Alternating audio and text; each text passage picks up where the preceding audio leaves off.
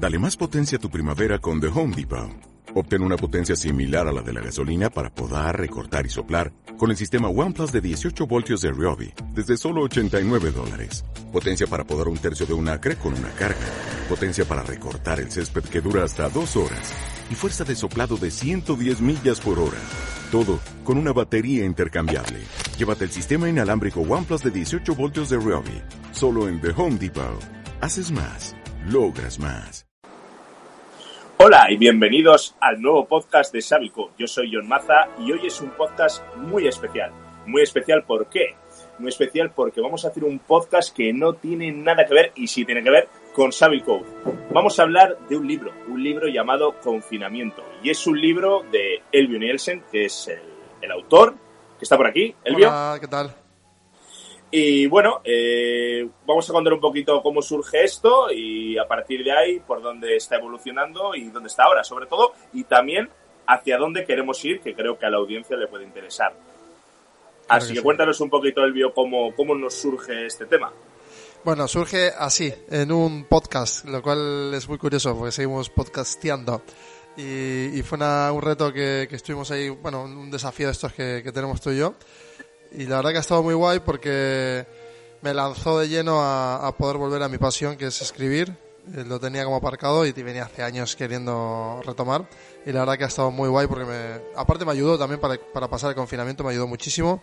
Así que por eso mismo creo que va a ayudar a otra gente. Yo tengo que decir que a mí me dejaste asombrado porque al final cuando lanzamos el reto estábamos en plena efervescencia del podcast, súper contentos, estábamos tomando unos vinitos, tal. Y, y al final cuando dices eh, una cosa así de, bueno, eh, hagamos un libro, lo que no te esperas es que vaya a coger el señor Elvio y al de, no sé, eh, seis días ya te estaba diciendo que llevaba eh, X páginas ya escritas y, y yo alucinando. Y, y seguían pasando las semanas y, y- he escrito ya 100 y dices, ¿tú qué? ¿Cómo? ¿Cómo? Y nada, bueno, yo creo que es importante que en este podcast contemos un poquito el making of. Eh, claro. O sea, ha estado muy buen el proceso porque realmente lo que dices, o sea, me, me permitió meterme en un tubo. eh, bueno, aparte porque me encanta meterme en estos tubos creativos. Pero en este caso era especial porque de alguna forma quería como hacer esto, lo que hablamos todo el rato de brain hack, ¿no? Como un ataque a- al sistema establecido dentro de la cabeza. Porque realmente si el sistema fuera ya como estaba establecido está cambiando, pues es necesario también ir hacia adentro y, y un poco lo que en lo que creíamos, el sistema de creencias interno, pues cómo tomamos decisiones. No sé, creo que, que es, me parece un momento histórico hacia afuera y hacia adentro. Y a mí, una cosa que me gusta del libro es como yo creo que juegas un poco con el lector, ¿no? De te lo llevas por un sitio, te lo llevas por otro, incluso te llega a decir que parece que estás troleando en algún momento, que me pareció súper gracioso.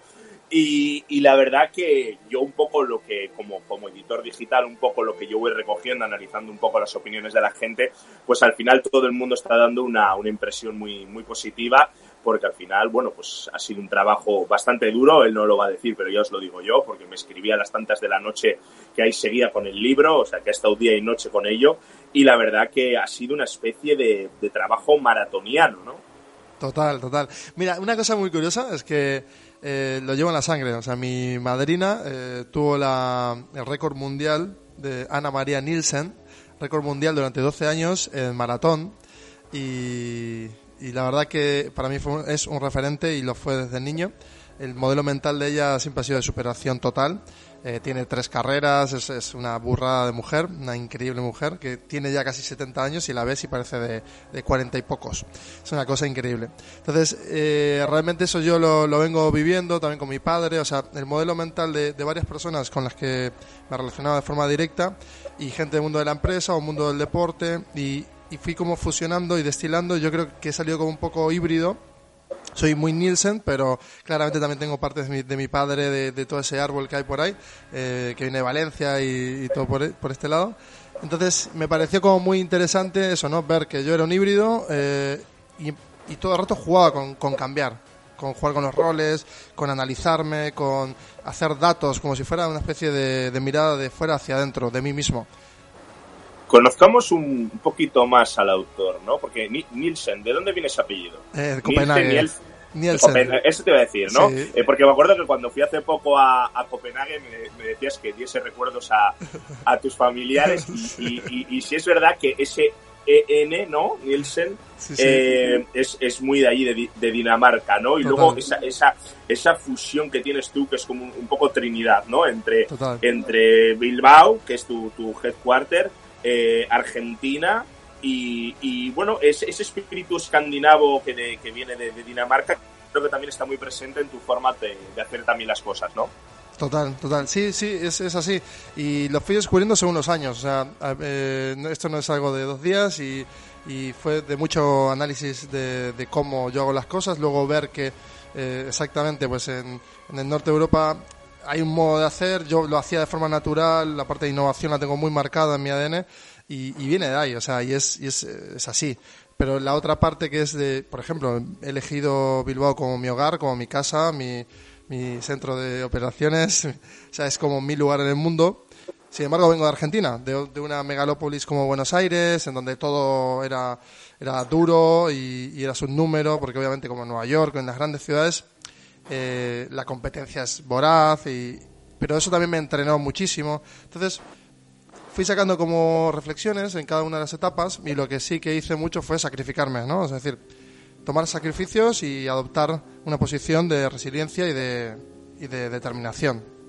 Para el, que, para el que no te conozca, ¿cuánto tiempo llevas viviendo en Bilbao? 15 años ya. 15 años. ¿Y algo que destacarías de, de Bilbao?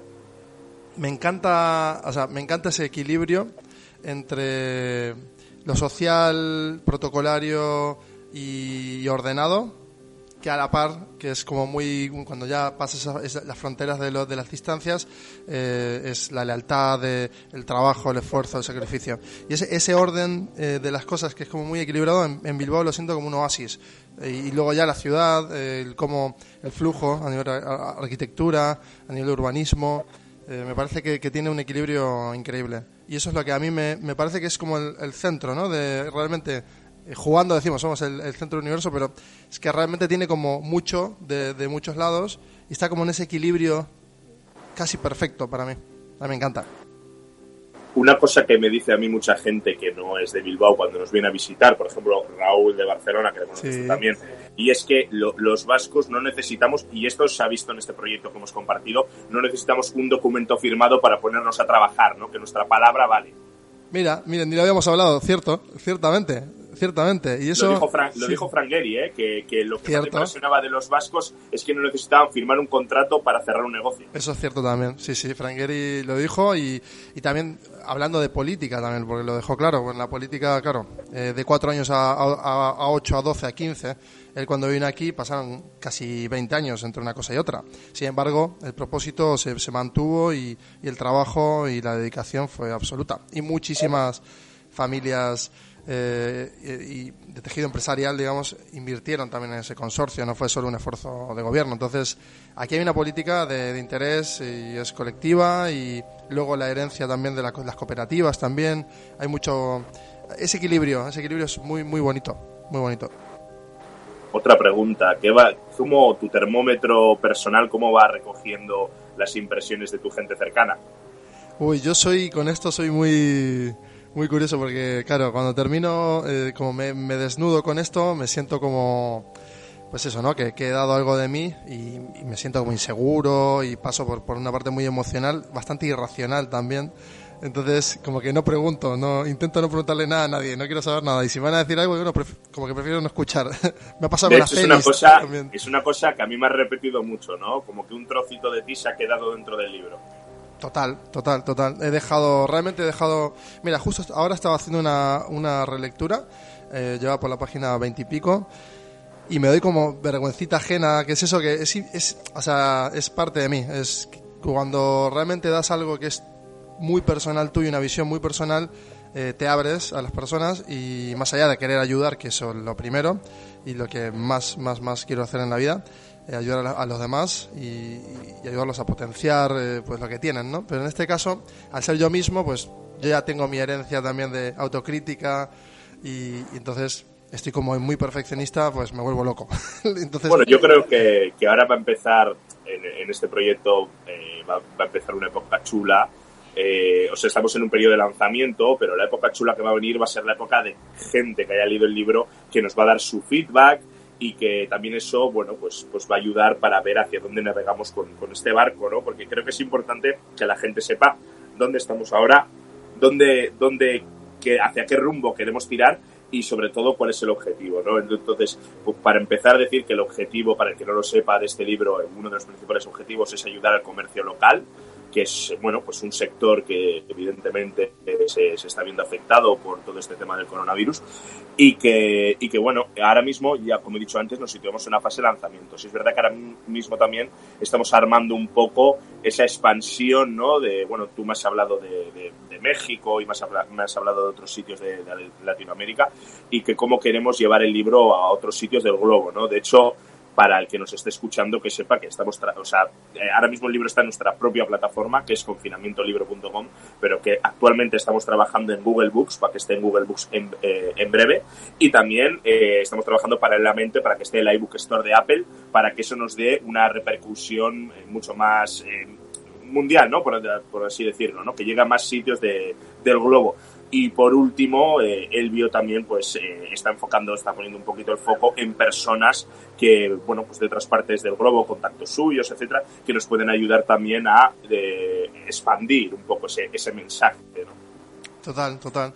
Y que representen de alguna forma la palabra embajador, en este caso, aplica, creo que de forma exacta, porque una persona como que es un emprendedor que está en otro sitio del globo, que está inspirando también a miles de personas, porque ahora se está dando este fenómeno también, ¿no? De personas que iluminan a otras personas sobre lo que viene, sobre lo que va a pasar, con, porque el sistema está cambiando y se necesita difundir una voz ahora para justamente para que la gente se prepare para lo que viene, que son cambios bastante radical, radicales, perdón. Y, y, claro, entonces un embajador que, que haría en este caso, pues realmente conseguir que más gente lea esto, por lo cual aumentaría eh, la dinámica que ya trae por sí misma esa persona y, daría valor a toda esa comunidad, pero no solo eso, sino que donaría un, una parte, como nosotros ya nos hemos propuesto todo el rato, es una parte se dona, entonces donaría dinero a, al comercio local de, su país o su región. Y eso me parece que es como una forma muy bonita y exponencial, muy de startup también, ¿no? Como nosotros. Bueno, hay una cosa que, Tim Cook, que a mí me gusta mucho seguirle en Twitter, pone su, en su bio de Twitter, pone al final todo esto se trata de que te hagas una pregunta, ¿no? De cómo, cómo estoy contribuyendo en los, los demás para ayudar con lo que yo estoy haciendo en mi día a día, ¿no? En, nuestros trabajos, tú desde Mediatak, eh, nosotros desde, de, bueno, vosotros desde Mediatak, nosotros desde Savvy Code, y al final, como entre todos queremos intentar sumar, no solo para, para lo que es nuestro propio negocio, que evidentemente es un negocio y comemos de ello, sino que también para que de alguna forma eh, podamos ayudar a la gente, ¿no? Es decir, las cosas no solo hay que hacerlas por una transacción económica, las cosas hay que hacerlas también para, para dejar un pozo, para ayudar y sobre todo, en el caso de Bilbao, que nos corresponde por, por cercanía, de cómo hacer de Bilbao una ciudad un poquito mejor, ¿no? En vuestro caso con unos vídeos súper potentes que, que, aporten muchísimo valor a la marca, en nuestro caso con, un, con unas herramientas también digitales, webs, apps, etcétera, que también ayuden a potenciar el valor de esos negocios y cómo entre todos podamos sumar, ¿no? Total, total. Y ese propósito es, es parte de una mentalidad que nos va uniendo. Hace años, por ejemplo, cuando no, no, la, no la había o por lo menos no era visible, yo sentía que yo hablaba todo el rato de los stoppers, ¿no? Y siguen existiendo, hay miles de stoppers en todos los lados. Y los stoppers, eh, sobre eh, lo que tienen por delante es el no, que es una barrera, vamos, es muy dura, es un muro de acero en el que no dejan penetrar y, y eso es, muy agot es, agotador, ¿verdad? Es agotador. Cuando, cuando hablas, hablas, con una persona y solo te pone pegas. Es agotador, es agotador y aparte eh, hace daño, hace daño a, no, no a sí mismos ya, sino al propio tejido social y económico de una ciudad y de una región. Porque hay que estar abiertos, hay que saber que esa apertura siempre va a traer algo bueno, si hay buenas intenciones, más allá de que alguien venga con malas intenciones, obviamente, que suele ser un ratio bastante bajo. Por, norma, las personas no quieren hacer daño, ni hacer mal, ni robar, ni. Eso es la norma, es, es muy, muy pequeñita la porción de la gente que no. Entonces, eh, obviamente tenemos que gestionar ese error y eso puede dar frustración y todos estamos pasando por ello siempre, pero es muy, un margen muy pequeñito. Mitigar eso se mitiga con el sí y siendo muy generosos y, muy abiertos. A mí, cuando alguien me propone algo, digo que sí, siempre, a todo. Quien sea, de donde sea, como sea, siempre, sí. Es peligroso, ¿eh? es peligroso. Claro, ahí, está el reto. El reto es aceptar un sí, saber gestionarlo y saber a qué digo que sí. Que es una cosa. Que una cosa es decir, sí, lo hacemos, y otra cosa es decir, no, y no quiero porque no me interesa, bueno, estoy abierto al sí, obviamente se gestiona luego con, con un calendario, por ejemplo. Yo, soy un poco más, ¿tú has visto la película de La Trampa de Sean Connery y Catherine Zeta-Jones? Sí, hombre, claro que sí. Yo soy un poco más como McDougall, el, el, protagonista de, de, La Trampa, Sean Connery, que en la película lo primero que le dice a Catherine Zeta-Jones es, primero probamos, luego confiamos. Y, y, y, tú me vas conociendo y ves que soy un poquito así, ¿no? De que igual al principio soy más hermético para mí mismo y me cuesta más confiar, pero una vez que confío en alguien ya voy a, voy a tope. Eso está guay también, ¿eh? Pero tú no, eres un stopper. O sea, quiero decir, tú eres un... O sea, están los takers y los givers. Y tú eres un giver. Tú, tú das y, y, generas un buen, ambiente, un buen rollo. Y esa sensación que es no verbal también se imprime. Es decir, aunque tú no entres en un proyecto porque recién nos conocemos, vas dejando caer que sí que hay interés, pero que es poco a poco y que ya, ya irá llegando eso. Y eso es muy diferente a decir un no por delante. Entonces, nuestra relación es un claro ejemplo de eso, que nosotros fuimos fraguándolo en casi dos años ya, no, no, ha sido de, de ahora y, hemos pasado por ideas, por momentos eh, personales, profesionales, nos hemos visto validando. Canciones. canciones, sobre todo. y divertirnos. Y hay una cosa muy curiosa que es eh, la gente como que no quiere asociar divertirse con, con lo profesional. Y eso también es un error porque al final no nos permite ser versátiles y no nos permite ser lo suficientemente verdaderos, o cuando somos formales o cuando somos informales. Porque la seriedad no significa ser formal o informal. La seriedad es un estado de responsabilidad, pero no tiene que ver con divertirte o trabajar. Eso es. Una cosa que me gustaría ahondar, eh, porque creo que es importante de cara a los lectores del libro, es eh, el tema de la, de la web, que ahora mismo estamos trabajando en, una serie de cosas. Por un lado, quiero recalcar, y creo que es importante, eh, cómo, cómo hemos hecho a nivel de seguridad, explicar un poquito cómo hemos hecho esta pasarela de pagos para, para la web. la pasarela de pagos tiene dos, dos cositas que son bueno, tres diría que son bastante importantes. Por un lado, hemos utilizado la tecnología de Stripe.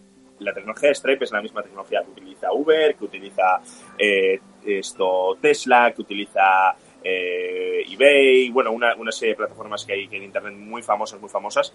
Es mm, quizás la mejor tecnología pasar de pagos que sobre todo por tema de seguridad, es la más segura.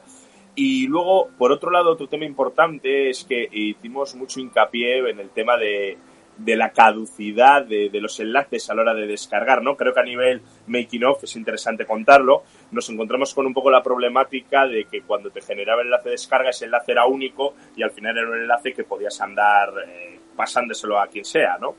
Eh, pero sí es verdad que lo que dijimos, bueno, pues vamos a intentar generar enlaces y esos enlaces que tengan una fecha de caducidad, entre comillas, corta, ¿no? Eh, es un enlace que al final que te dure segundos y al de segundos ya no te sirve absolutamente para nada, ¿no? Entonces, al final, ¿por qué cuento esto? Porque creo que es importante que la gente sepa que el tema de la seguridad nos lo hemos tomado muy a pecho y, es muy importante porque al final la gente tiene que dejar una tarjeta de crédito en un sitio y que sepa que Stripe, que es la tecnología que es de terceros, no es nuestra, es una tecnología de terceros que está detrás, es lo más top del mercado, ¿no? Y luego, por, por eh, tercera cosa que quería contar, es que para todas esas personas que puedan tener una dificultad a la hora de generar la descarga y luego imaginar que no encuentran el archivo, el PDF del libro, lo que sea, hemos habilitado una, una herramienta dentro de la página web que se llama Recuperar Libro, que tú ahí pones tu correo electrónico y al, al poner ese correo electrónico eh, un poco la base de datos, eh, mira que el correo electrónico efectivamente es con el que se ha hecho la compra y automáticamente te deja volver a descargar el libro. Dicho esto, pues estamos preparando ahora mismo, y el lo sabe, un paquete de mejoras grande para la web para que esté esta semana y que todos los que entréis podáis, podéis verlo. Podemos adelantar uno, uno eh, que es que estamos preparando un, blog secreto oh. con, con, contraseña secreta para entrar. Un club. Un club. un club. Sí, está muy guay porque el hecho de que pagamos o sea, un lector medio paga por un libro entre 15, 20 y pico euros. Yo aparte hago eso y me encanta y obviamente la industria pues para sostenerse necesita ese tipo de precios en mercado.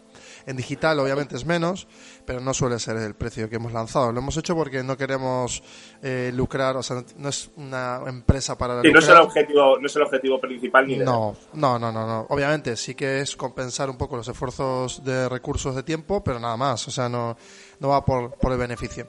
Entonces, eh, lo interesante de todo esto, de lo que decías, ¿no? Decir, bueno, dar seguridad, primero ante todo, y luego que la plataforma te permita tener también un extra. Es decir, yo con 4 euros salgo a la calle mañana mismo, bueno, el lunes, que ya empezamos a volver a la vida normal poco a poco y tal, me tomo tres cafés y ya me lo he gastado. Y esos tres cafés versus un libro que no solo es un libro de casi 200 páginas, sino que además eh, hay brain hacks en audio, hay un podcast dedicado exclusivamente para contenidos extra. Y el, futuro club. Y el futuro club, exactamente, que trae eh, brain hacks que son en audio con sonidos binaurales, duran 15 minutos para ejercitar o por lo menos situarte en un, en un lugar mental diferente al, a cómo lo consumes en el libro, pero de igual manera. Vamos a decir que es como otro tipo de, consumo de lo mismo, ¿no? Con contenido original también, por lo cual es un plus.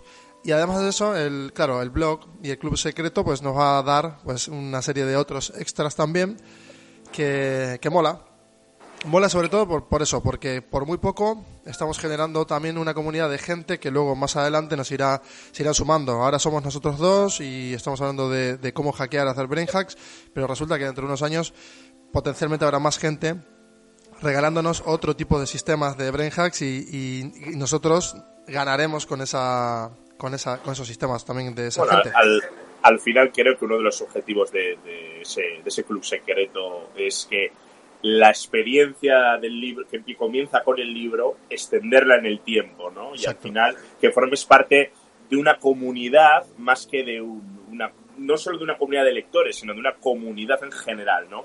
Y que si mañana eh, este proyecto evoluciona de alguna forma, tú vas a ser el primero en, enterarte porque vas a estar dentro de esta plataforma, ¿no? de, este, de este club. Exacto, exacto. Y también me mola como aclarar algo que estoy como preocupado también de que la gente lo entienda guay.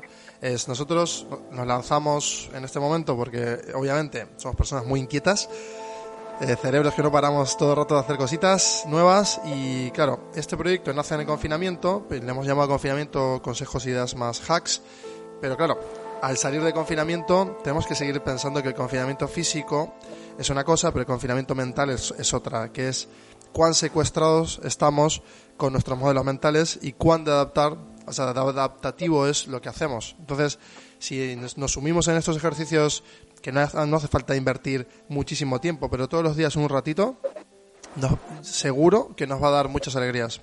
Bueno, yo, yo diría que al final es una especie de arma, entre comillas, en el buen sentido, ¿no? De la misma forma que aconsejan ir a la calle con mascarilla, guantes o lo que sea, pues este libro te va a predisponer a ir a la calle en tu cabeza al menos con unas herramientas y partir de una posición de ventaja para enfrentar la situación en la que estamos, porque no olvidemos que todavía estamos en esa situación. Cierto. Y en la, y en la que vamos a estar, ¿no? Cierto, aparte esto dura tiempo, en realidad la desescalada va a durar un tiempo que no sabemos eh, exactamente cómo va a ser. Va a haber una segunda ola en la que potencialmente tendremos que volver a, no al confinamiento total, ni al estado de alarma, pero sí un ordenamiento, en, pues eso, ¿no? En, los flujos de, de, consumo, de, movimientos en la, en la ciudad, ya estamos de alguna forma situados también por rangos de edad, entonces ya nos empieza a hablar el gobierno desde ese lugar de, bueno, puede salir hasta ahora, pues esto puede volver a pasar, seguramente, y, tenemos que estar preparados para esto y para mucho más, porque van a pasar más cosas. No tiene que ver con pandemias, tiene que ver con luego una crisis económica que sea o no eh, provocada o sea o no eh, justa, va a pasar, y, y esta crisis de consumo, no de liquidez, eh, nos va a enfrentar a, este modelo digital y en el modelo digital todavía hay mucho terreno por abrir. Entonces, eh, tenemos mil herramientas, miles de herramientas, pero la que menos hemos trabajado es la de dentro. Y eso es el, gran potencial que tiene este hilo que abrimos a partir de ahora.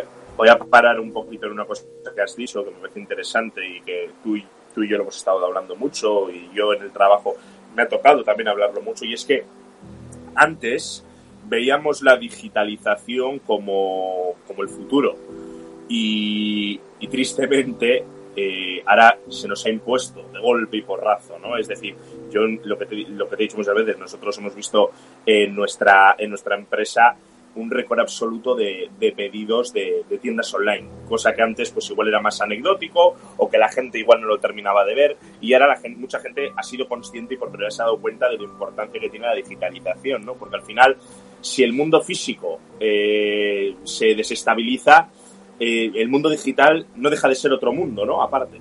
Sí, es muy... ¿Te, te acuerdas de los Sims, por ejemplo, Second Life? Eh, Second Life, eh, de alguna forma, nos, nos, estaba adelantado a su tiempo, pero nos, nos, vino a decir, hey, el futuro va a ser esto. El futuro también va a ser que te pongas unas gafas de realidad aumentada o virtual y que estés todo el rato consumiendo en una tienda virtual.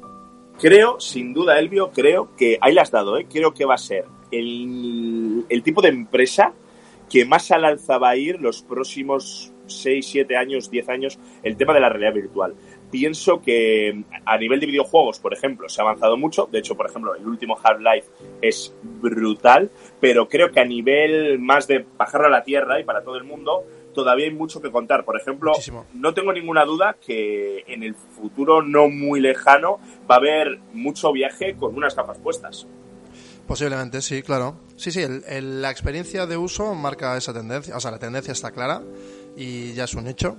Los videojuegos están de alguna forma madurando a toda una generación que, que viene por detrás nuestro ya, que, que, esa gente va a madurar y va a querer seguir no solo jugando, sino trabajando en ese entorno.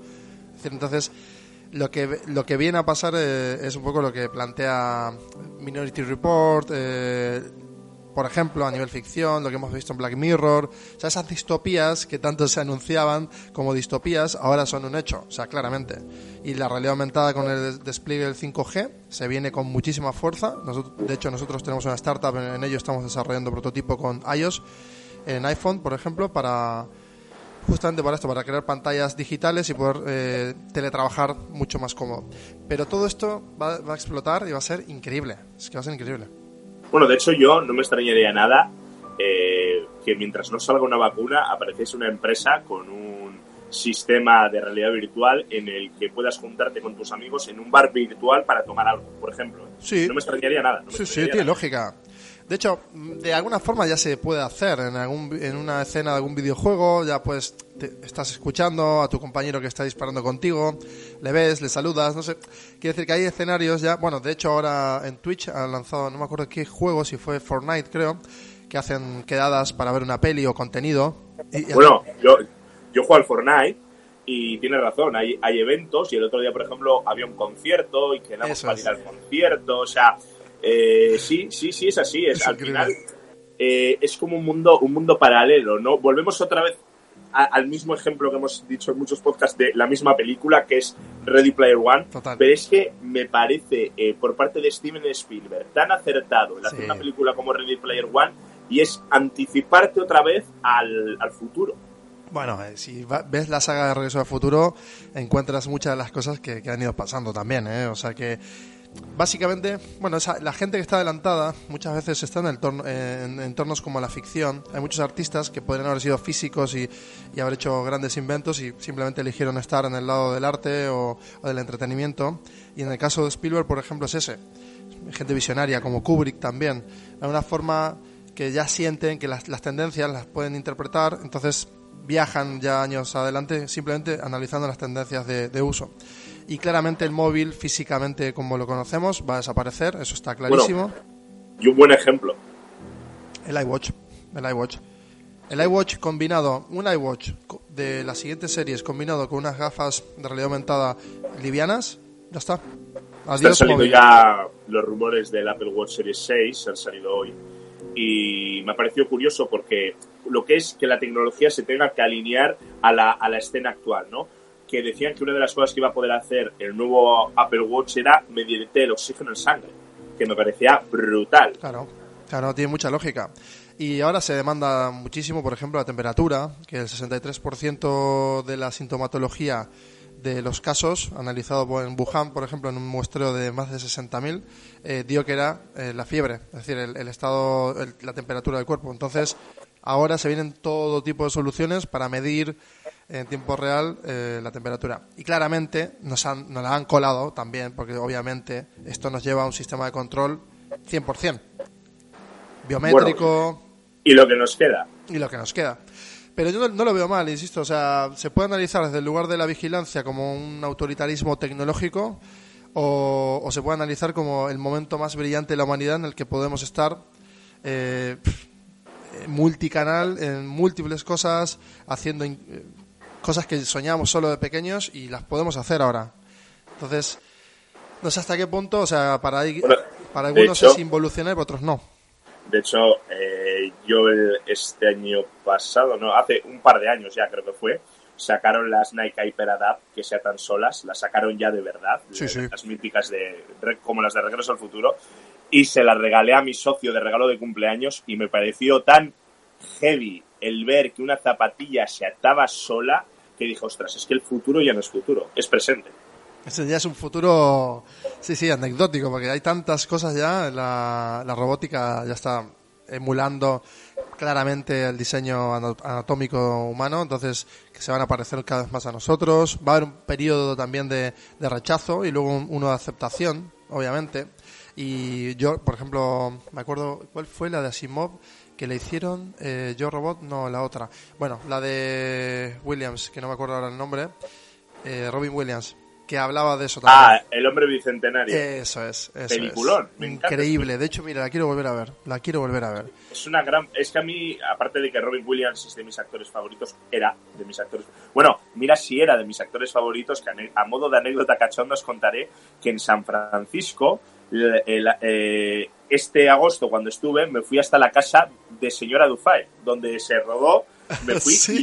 Sí. porque esa casa no es un decorado. Esa una esquina, es una esquina. Existe. Esa casa está en una esquina, existe. Está en una zona de San Francisco de, alto poder adquisitivo. Y de, colina, ¿no? También. sí, de, cuesta.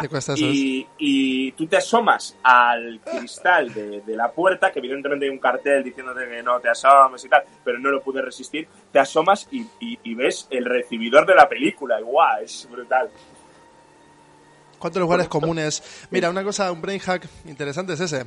Es cuántos lugares comunes vivimos en películas y cuando visitamos decimos, hostia, pues si yo he estado aquí. No, no he estado aquí. Ya me he situado yo mentalmente. Entonces, visualizar, visualizar es uno de los ejercicios de, en, los deportistas de élite que más se utilizan. Y cuanto más visualizas datos y, o situaciones y, te, y futuribles, eh, tienes una capacidad de reacción increíble. Entonces, de alguna forma, lo que proponemos en el libro también es esto, ¿no? Ejercitar eh, todo el rato analizando eh, la, capacidad de responder ante problemas de forma casi inmediata, con múltiples opciones, porque ya mentalmente estás entrenado.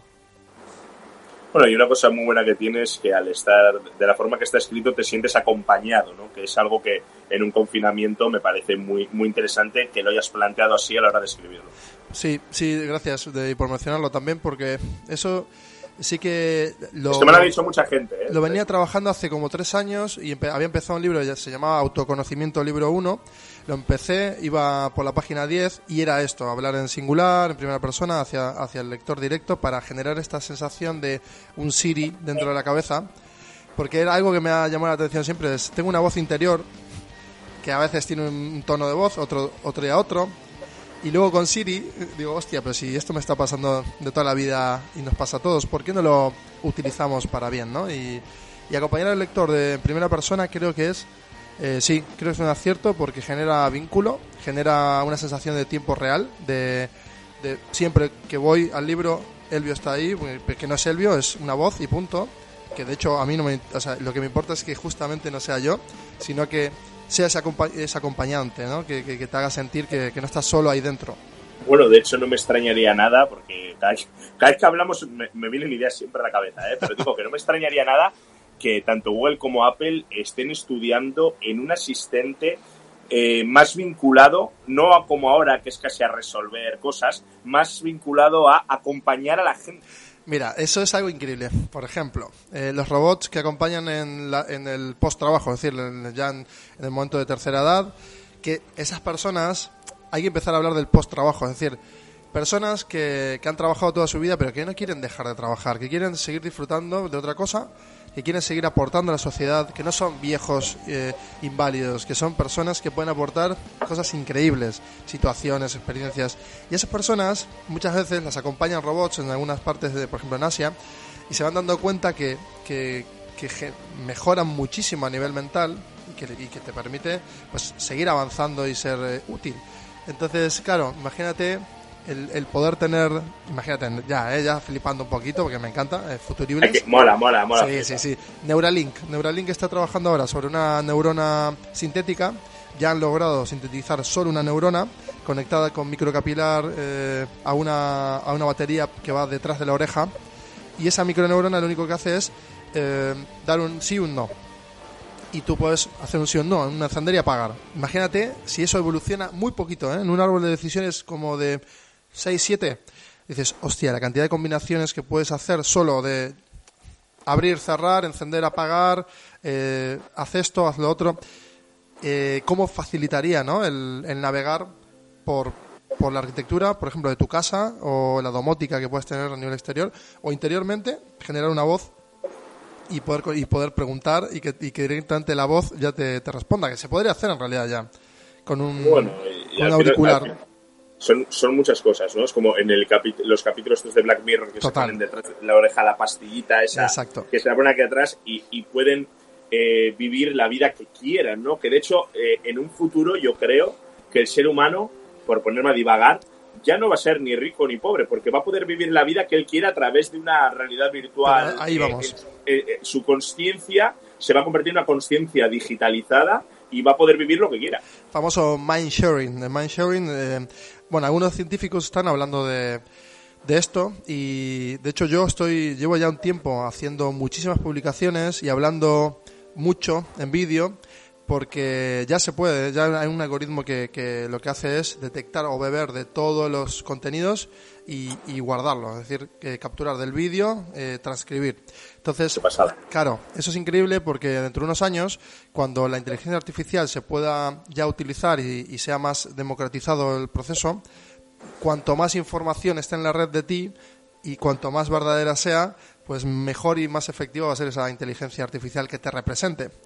Y, eso a mí me flipa, por eso yo ahora, vamos, no voy a parar, ahora pues, ya me ves, no paro de, publicar todos los días y, ese es, creo que ese es el camino, una huella digital, pero no de apariencias, no de, de, pose, de verdad, de yo creo en esto, te lo cuento, si te sirve bien, si no, no pasa nada, pero yo lo dejo aquí al mundo porque si dentro de 20 días una persona ve este vídeo y le cambia algo, que de hecho a mí me ha pasado muchísimo de, tío, muchísimas gracias, yo, ¿por qué? pues que vi una cosa y me has hecho pensar en esto y, he llegado a esto a esta conclusión yo mismo. No, entonces, ¿por qué no estamos dando más información de valor? Si ya la información de valor no vale guardada en un cajón o en la cabeza. Entonces, ahí está el key de la cuestión, ¿no? De, yo creo también que va a hacer falta que existen muchas empresas que logren estandarizar todo esto y bajarlo a tierra, ¿no? Sin duda, Apple siempre ha sido una de las eh, líderes, de las empresas líderes en estandarizar las cosas y bajarlas a tierra. O sea, ¿quién nos iba a decir? A mí me parece, me sigue pareciendo como ingeniero informático, me parece acojonante que en un reloj puedes hacerte un electrocardiograma. Me parece de loco. Sí, es de locos. Sí, es muy guay, es muy guay. Bueno, mira, yo tengo un ejemplo que yo me, me implanté, tengo el primer eh, implante subcutáneo en la mano derecha, eh, que fue hace ya casi dos años, y es un ENTAC, es un NFC RFID, un ENTAC de NXP y me lo, me lo implanté. Este es el que tiene un perro en, debajo de su piel, básicamente, un animal. Cualquier animal lo puede tener. En la mano izquierda, hace ya cinco o seis, recuerdo, seis que semanas. Te recuerdo que, me tienes que implantar uno algún día. ¿eh? Sí, claro, tengo. Bueno, ahora hablaremos, ahora te voy a, tengo nueve. tengo nueve. Resulta que esta segunda versión, en esta mano, lo que hace es tengo eh, doble chip ya, un dispositivo doble más LED. Entonces, cuando yo paso el móvil, se enciende la luz azul y me dice que ok, que ha pasado. Entonces, si por lo que sea, esto ya es un sistema de pagos, que en eso estamos, y funciona, nadie te puede hackear, es inviolable. Y además lo verías, se encendería la luz debajo de tu piel. Y esto ya existe. De un, año, de un año y medio a otro, Yo paso de tener un chip muy, muy básico a uno que ya lo supera entre dos o tres veces y ya se está trabajando, nuestro socio sueco, está trabajando en la sensorización. O sea, el, tercer chip ya mide y sensoriza con el cuerpo. Que es un poco lo que está ya haciendo iWatch. Necesito ese chip, Elvio. Estoy, estoy, estoy in the past. Estoy en el pasado ya. Pues tengo, mira, tengo nueve y obviamente unos, unos para ti. Justo me pilló todo esto, me pilló, volviendo, cuando me pilló lo de coronavirus, eh, fueron dos días antes, había estado en Madrid, que me hizo, me hizo una entrevista El País, eh, Retina, de hecho cumplí un sueño que saliera en Retina, que saldrá entre unas semanas porque lo han pospuesto, y me implanté eh, justamente en ese sitio y lo grabaron, me implanté el chip para que se vea que, que se puede. Igual luego te, choco la mano y te doy 20 euros, me encanta. El concepto, muy bueno, el concepto se me flipa. ¡Ey, qué tal! ¡Pum! Clap, clap, clap, money. Me gusta, clap money. Sí, sí, sí. Yo lo considero el Smart Pay. La verdad que es el futuro del Smart Pay. Es, es esto, es hacia allí vamos. Y, y, sí, claramente es eso, ¿no? No puedo hablar ahora del proyecto, obviamente, porque hay, hay un NDA firmado y estamos con una corporate pero sí que Hay desde luego en ello estamos. Este, este tema y para los que nos estén escuchando, que entiendo que el que nos está escuchando es porque es una mente inquieta, si no nos estaría escuchando este podcast. Eh, Levis ha sacado eh, una, una de las primeras cazadoras inteligentes que a ver si luego cuando colgamos el podcast podemos dejar el enlace por ahí, que es súper interesante. Yo eh, la, estuve, pues no me acuerdo, ah, vale, era porque no había mi talla. Eh, yo le estuve a punto de comprar en la tienda de Google en, Silicon Valley y justo no había mi talla y tardaban en traer, pero me quedé con la pena, ¿no? Y sin duda es una prenda con la que me quiero hacer en cuanto pueda porque era muy interesante lo que planteaba. Y luego ya digo, luego lo voy a dejar el enlace en la descripción. Es que el mundo wearable eh, ahora mismo obviamente está entrando ya en la ropa, que también lo anticipó nuestro querido CMX y Spielberg, lo anticiparon, y realmente va a pasar, es decir, sensorizar la piel externa, o sea, la piel es, la piel del cuerpo es, son millones de sensores, básicamente son terminaciones nerviosas, que son sensores. Entonces, la piel que nos ponemos por arriba eh, tiene que empezar a ser un poco más inteligente, ¿no? Porque es, muy primitivo. De momento son harapos, son estela, no, no tienen nada. Entonces, conectarlo sí que nos va a permitir tener muchísima información que dependiendo para qué se utilice, pues nos va, nos va a, facilitar muchísimo la vida. Al igual que todo lo que tiene que ver con los subcutáneos que te decía de ojo de la piel, que hay gente que todavía dice, yo ni de coña, pues ahora, hace meses la gente me decía, estás loco. Pues ahora la gente me dice, hey, pues igual me mola, ¿eh? Porque hostia, que me pille esto de vuelta, por ejemplo, para pagar en un futuro, pues pagar con esto, eliminar el billete, que los billetes tienen gérmenes, eliminar, pues, eliminarlo todo. el proceso que es plásticos y solamente con tu propio cuerpo ya, ya haces. Una cosa que te he visto estos días en directos que has hecho y me parece que va a haber, vas a ver una tendencia brutal los próximos dos años. ¿Por qué creo que va a haber una tendencia brutal? exacto, lo que estás, estás bebiendo eh, es en, este tema de, esos termos para, para llevar, ¿no? Y lo digo porque es verdad que, es muy raro pasarte por, por Apple, Google, Microsoft, o sea, pasarte por cualquier punto de Silicon Valley y ver a un trabajador que no lleve una botella de este tipo, ¿no? ¿Y por qué? Porque al final creo que eh, esto del coronavirus no solo nos debería servir para concienciarnos a nivel higiene y sanidad, sino que nos debería servir también para concienciarnos también un poquito más con el planeta otra vez, ¿no? Como hemos visto que en estos días sin salir de casa el, el CO2 ha descendido en, la capa de ozono, etcétera, y sin duda una de las cosas que va a ayudar mucho es utilizar este tipo de, termos para, para, el agua que tú mismo te he visto usar muchas veces. Para mí una empresa debe de, a partir de ahora, debería haber un tablero cuando antes una empresa que ponga eh, menos X kilotones de CO2, por ejemplo. X menos, porque realmente eso hablaría mucho de, del impacto, ¿no? Es decir, que podamos medirlo, que sea visual y que las empresas quieran ser cuanto más eh, medioambientalmente responsables, mejor. De hecho, yo he prometido, yo he prometido que mi, que mi coche actual va a ser mi último coche no eléctrico.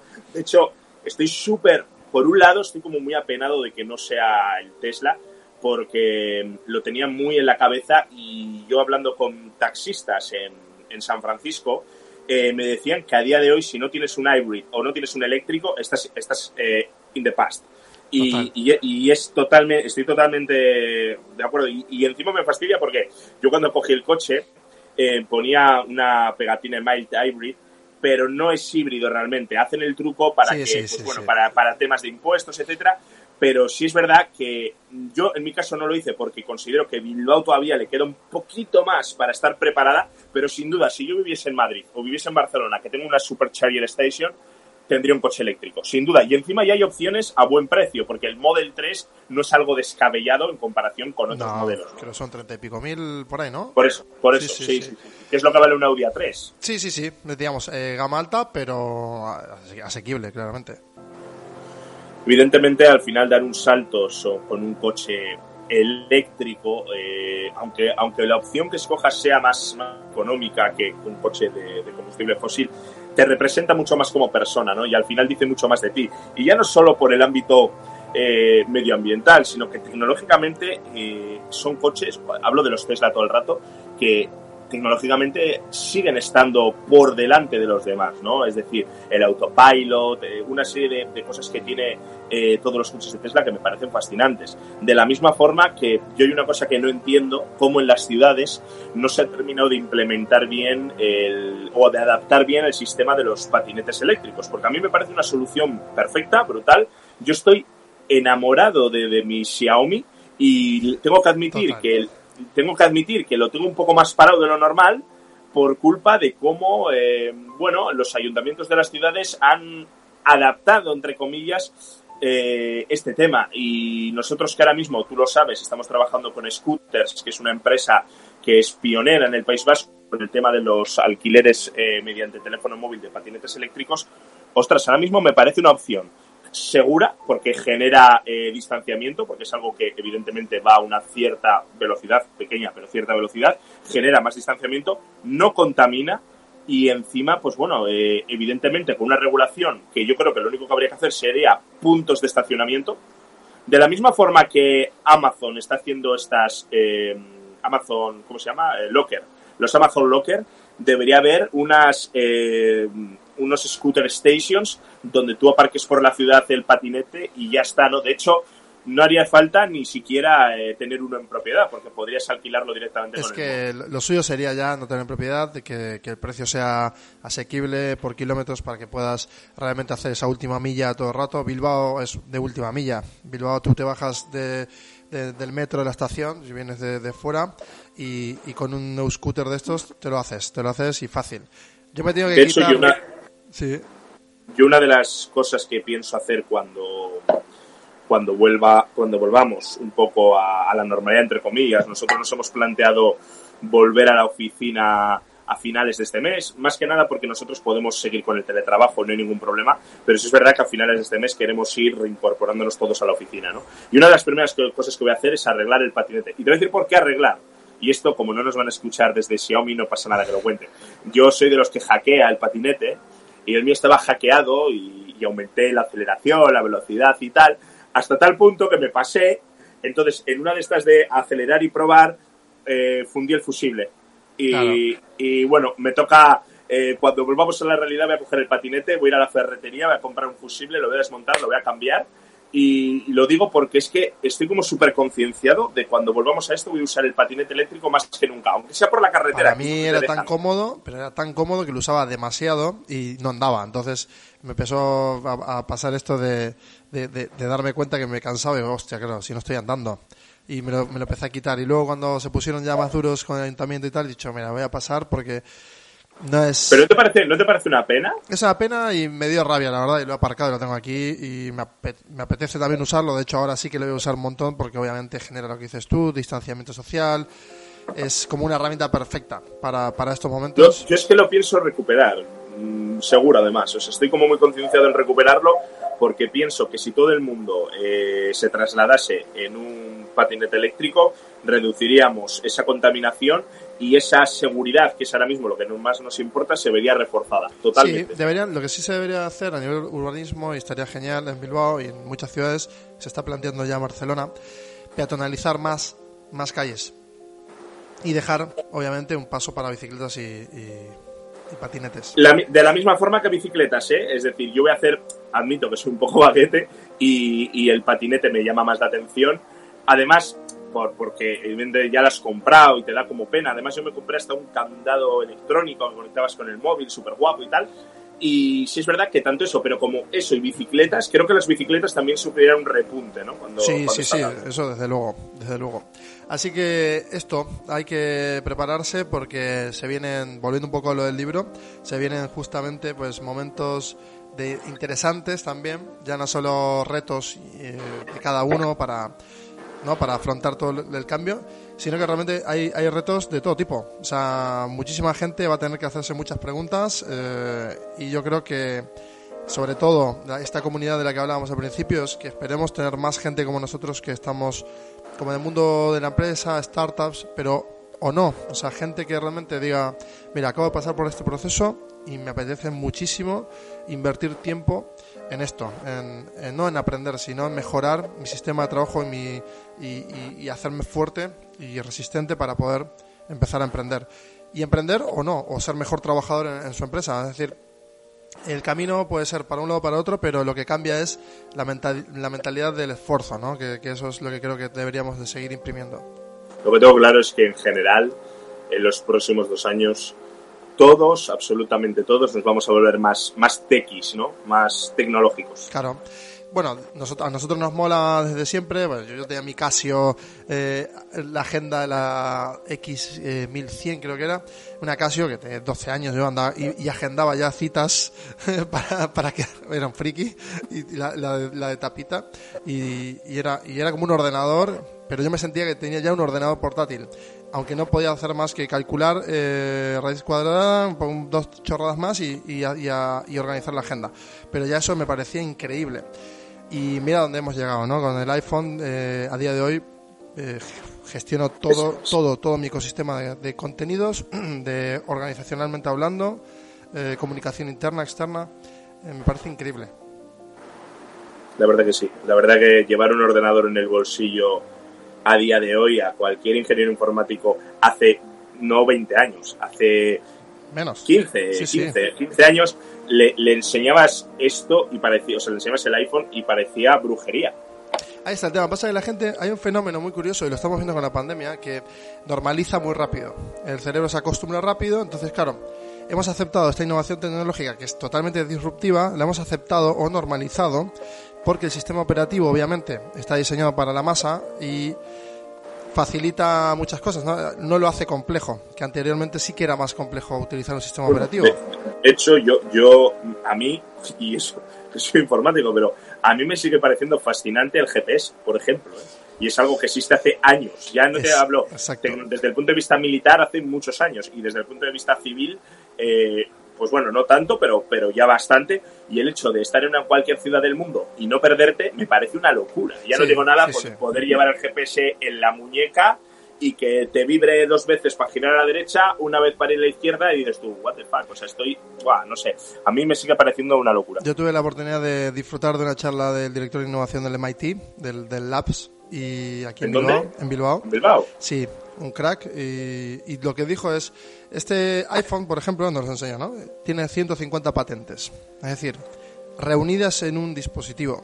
Entonces, esto no va de una invención o de otra. Esto va de 500 años hacia atrás, cuando empezó eh, a trabajar, la, eh, por ejemplo, cómo viajaba la información a nivel inalámbrico, eh, pero cómo viajaba en ondas. Y, y, bueno, nos empezó a contar toda la historia y resulta que realmente hay una narrativa increíble una patente dio a otra patente, luego surgieron otras X patentes y, me ha recordado, se reunieron en uno. Me ha recordado la película, eh, al principio de la película de Tron Legacy, la, la 2, que la de las bandas sonoras de Daft Punk, que a mí, bueno, esa banda sonora es de mis bandas sonoras preferidas, eh, cuando empieza Flynn a, hablar de... A mí se me puso la piel de gallina como informático, ¿no? De, eh, el tío habla de cómo soñaba en, en paquetes que viajaban por, por el espacio y, esos paquetes se podían comunicar entre sí y cómo, cómo nace la red, ¿no? Y, y ese inicio, esos 20, 30 segundos eh, del principio de la película de Tron Legacy me pone la piel de gallina y es exactamente de lo que estás hablando. Es que el crecimiento exponencial, más allá de que ya está demostrado y, se está cumpliendo la ley de Moore, en la que estamos siempre saltándonos, eh, creciendo muchísimo, eh, dando saltos gigantes, pero la parte social es lo curioso, o sea, socialmente hemos aceptado algo que es una increíble genialidad y la hemos adoptado para utilizar el 1%. Y, y, un, y el 1, el 5, eh, pero una minoría de su capacidad. Entonces, si yo veo el iPhone y, me doy cuenta que utilizo nada más que muy poquito y, no le saco provecho y solo lo uso para llamar y cuatro cosas, algo pasa también mentalmente. es decir, la, mente humana es, eso, es, es una ingeniería que todavía no hemos... Es una ingeniería que no hemos eh, sido perdón, capaces de, de, emular a nivel ingenieril. Entonces, ¿por qué no estamos utilizando el máximo de, de, lo que somos capaces de procesar? Y eso es algo que a mí siempre me ha hecho muchísimo ruido. Una de las cosas que se está hablando muchísimo ahora, eh, hay un podcast que también lo está tratando bastante, que es el podcast de Víctor Abarca. Bueno, eh, se llama Café con Víctor, que por cierto acaba de sacar uno nuevo que se llama Expreso con Víctor. Te lo recomiendo. Sí, sí, lo bueno, sí, sí. Es, es brutal. Eh, y él está hablando de una cosa que se va a hablar mucho los próximos años. Y me adelanto aquí y, lo suelto para, para que dentro de unos años lo podamos recuperar, que es el minimalismo digital. Eh, de cómo nos está abrumando también este mundo digital en el que estamos inmersos, nosotros los primeros, evidentemente, y, y, de cómo, pues, en un futuro, pues, vamos a intentar generar un minimalismo digital, porque si no es que nos, va a comer, ¿no? O sea, ahora mismo en el teléfono tenemos mogollón de aplicaciones y, y, realmente usamos todas, necesitamos todas, o sea, es un poco eso, ¿no? O el tiempo de uso, que también eh, se le está dando mucha importancia desde el punto de vista ético de Apple, por ejemplo, sacó ese controlador de tiempo, de cuánto tiempo pasas Que está muy guay, por cierto, me parece responsable. Mola. Pero, pero va a hacer mucha falta y tanto ese marco de tiempo de uso como el marco de la, del minimalismo digital, creo que se va a hablar cada vez más de esto. Sí, sí, y va a afectar, eso va a afectar a, también a cómo nos relacionamos. Eh, Hay un capítulo de Black un capítulo de Black Mirror de eso, de las redes sociales. Sí, sí, claro. Colocando ahí la Madalena. Sí, sí, y que se puntúan también, según cómo están puntuados en redes, se puntúan en el mundo físico. Y, y, veremos una evolución de todo esto, que será no será exponencial, sino será bastante más lento que la propia tecnología avanza, porque socialmente todavía vamos.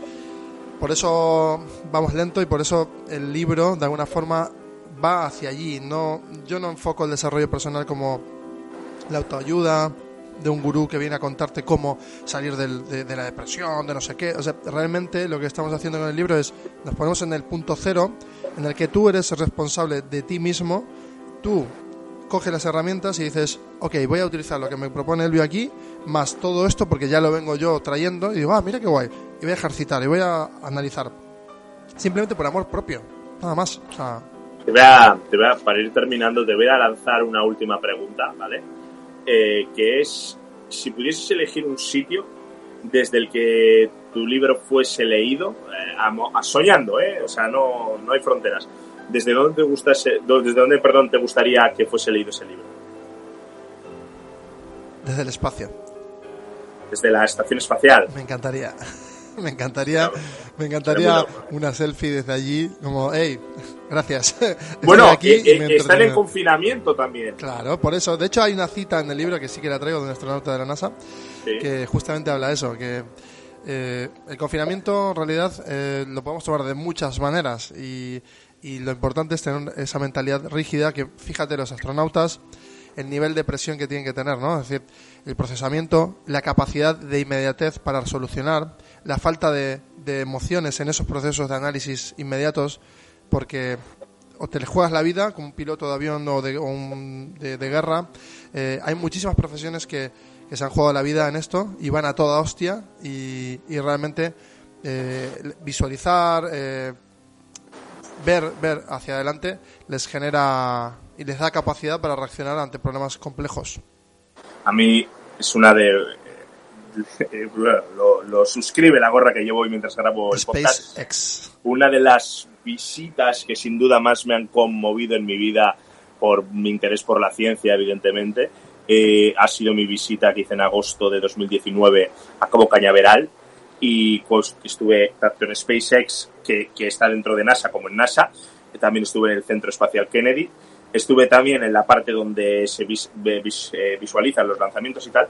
Y lo que me llamaba la atención, eh, sobre todo, es qué poco conscientes somos a veces de hasta dónde ha podido llegar el ser humano desde el punto de vista de, la ciencia, incluso eh, estando solos. Es decir, una persona que está en una, estación en una estación espacial en pleno confinamiento, él solo, como lejos de quedarse quieto eh, avanza, ¿no? Y, ese, y ese avance repercute en el, en el ser humano, ¿no? Por lo tanto, creo que el mensaje que deberíamos lanzar es que de la misma forma que, ahora nos, bueno, pues ha surgido un confinamiento, no sabemos, no sabemos si, habrá otro más o no, pero lo único que sí sabemos es que lo único que no podemos dejar de hacer es seguir avanzando.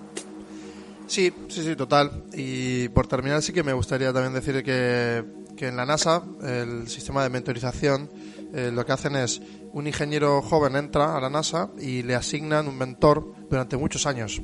Ese mentor le va a acompañar en todo ese proceso de evolución y el mentor le va a donar muchísima información y atajos para que sea mejor que él. Y ese proceso nos ha permitido también avanzar tecnológicamente a un paso gigante, porque la humanidad avanza eh, rompiendo los límites justamente cuando es generosa, cuando protege al que sigue, al que viene y cuando es responsable con el conocimiento y lo comparte, sobre todo. Y a mí me parece que estamos entrando en una, era interesantísima desde el punto de vista de, cómo consumimos la información, de cómo la vivimos, de cómo emitimos y, y, nos estamos volviendo también seres mucho más avanzados porque tenemos que hablar mejor, tenemos que procesar mejor la información y hay retos todavía increíbles por venir y la verdad que es para mí es todo ilusionante. Te voy a, te voy a lanzar un, trato online, ¿vale?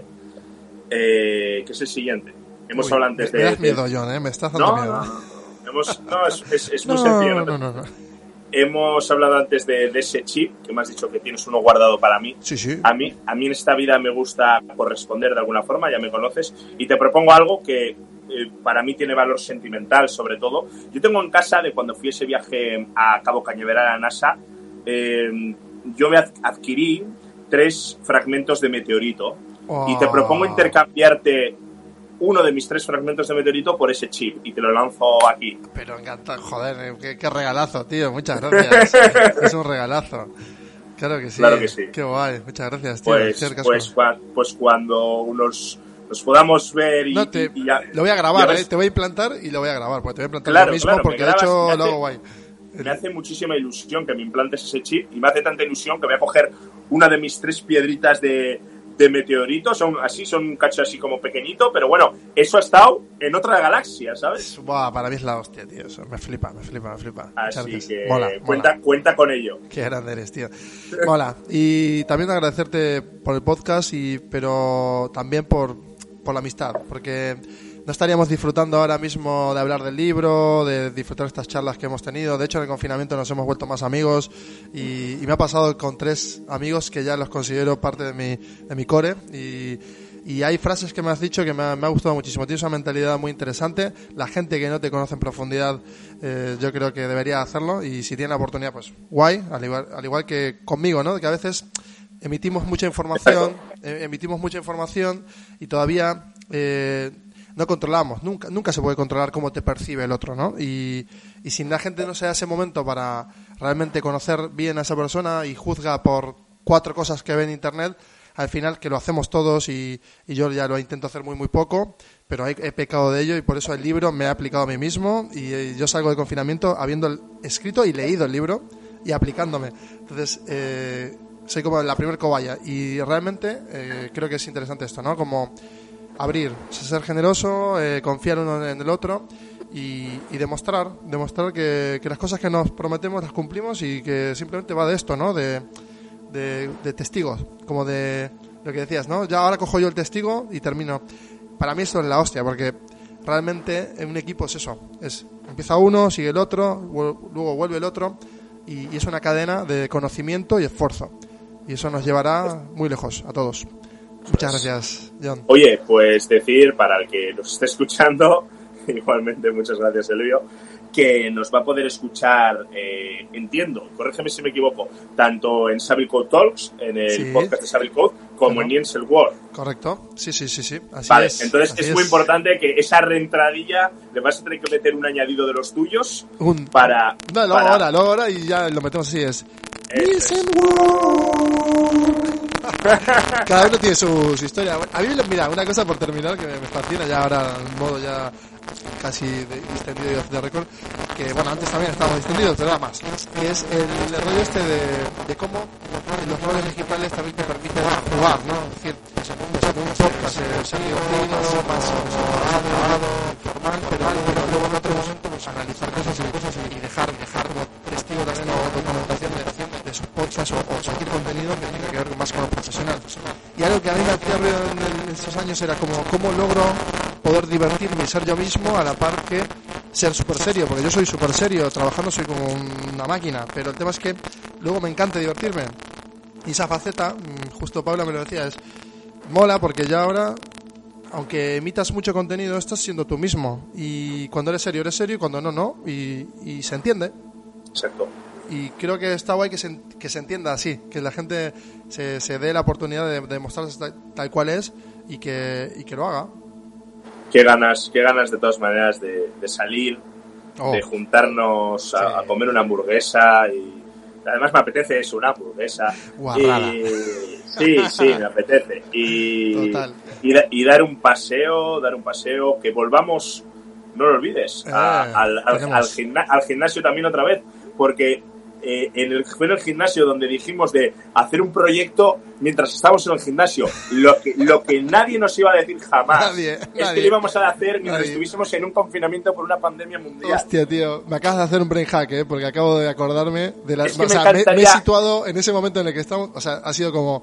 Me acabo de situar instantáneamente en ese momento en el que hablábamos de eso y, y, y luego el paseo por la ría y ciertamente... Tú imagínate, ¿Quién eh, iba a un decir, Ma- eh? un Marty. McFly, estoy contigo por la ría, andando, ta, ta, ta, ta, aparece un DeLorean, salgo yo con la gorra esta de SpaceX, Total. y digo, Elvio, Elvio, Elvio, eh, no te lo vas a creer, eh, va a venir una pandemia mundial y vamos a escribir un libro.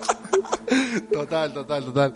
Y, de locos. Sí, sí, la verdad es que sí. Así que, qué, qué guay, tío. Mola, mola. La, la sorpresa de la vida también. Hay drama, obviamente, en todo esto hay drama.